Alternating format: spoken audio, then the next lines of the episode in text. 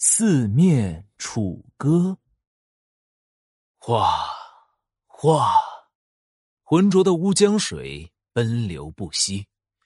一个高大的身影站在江畔，最后望了一眼对岸的江东大地。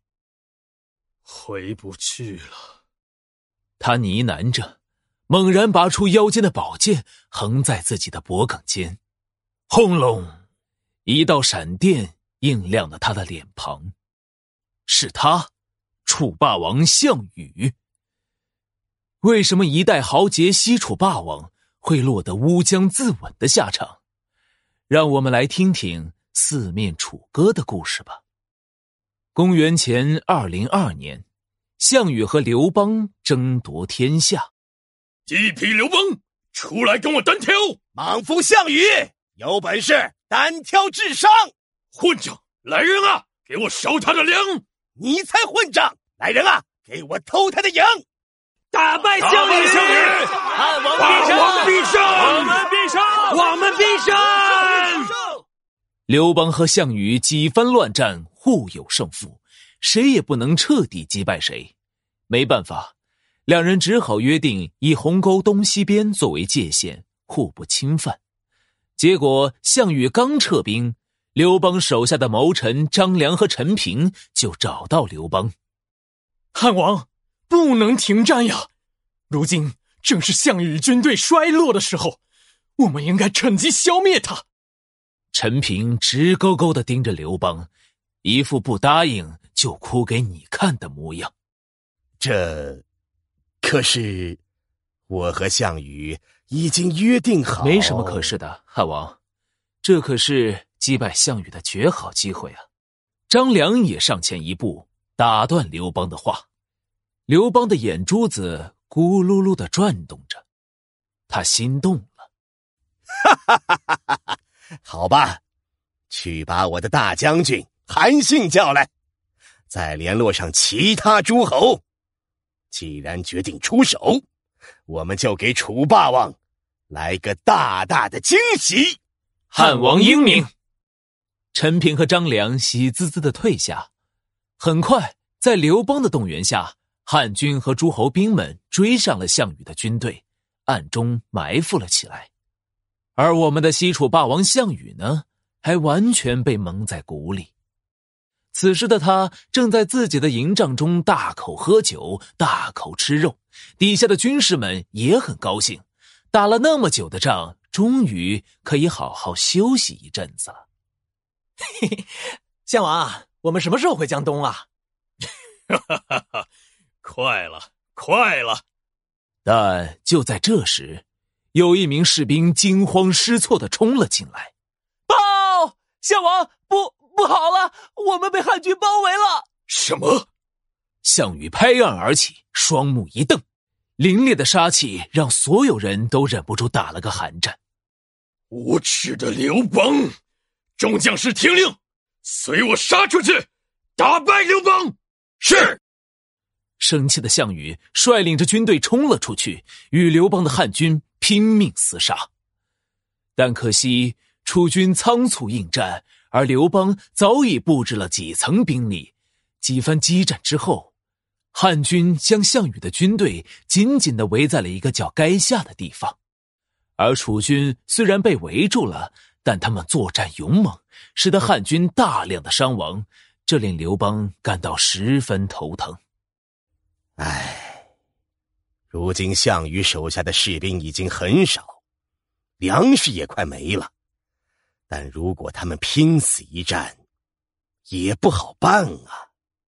刘邦苦着一张脸，找来手下的谋臣将领们商量着：“汉王不用担心，我有一个妙计。”刘邦循声望去，发现说话的是韩信，不由眼睛一亮：“快说快说，有什么妙计？”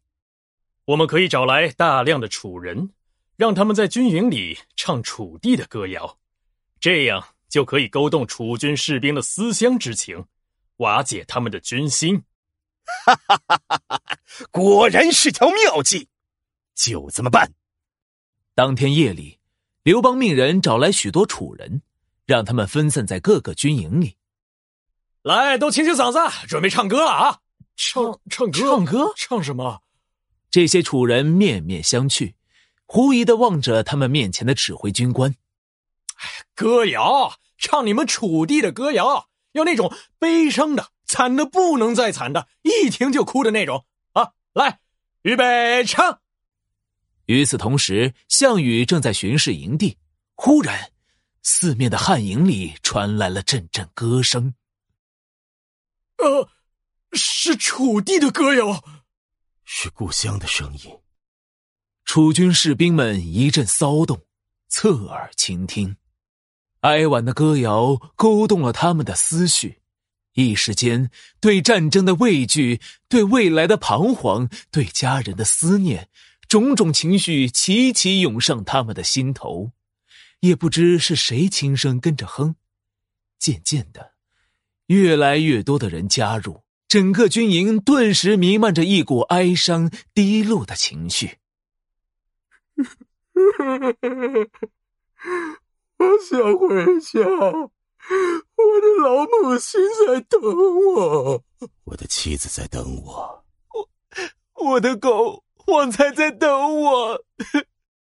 见到这一幕的项羽默默无言，心底突然生出一股。无力感。难道汉军已经占领楚地了吗？为什么汉营里的楚人这么多？他也想家了，但他似乎回不去了。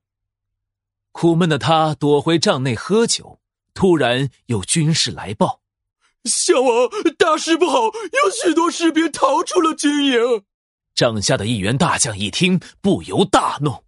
可恶！居然敢当逃兵！项王，我这就去把他们抓回来，处斩。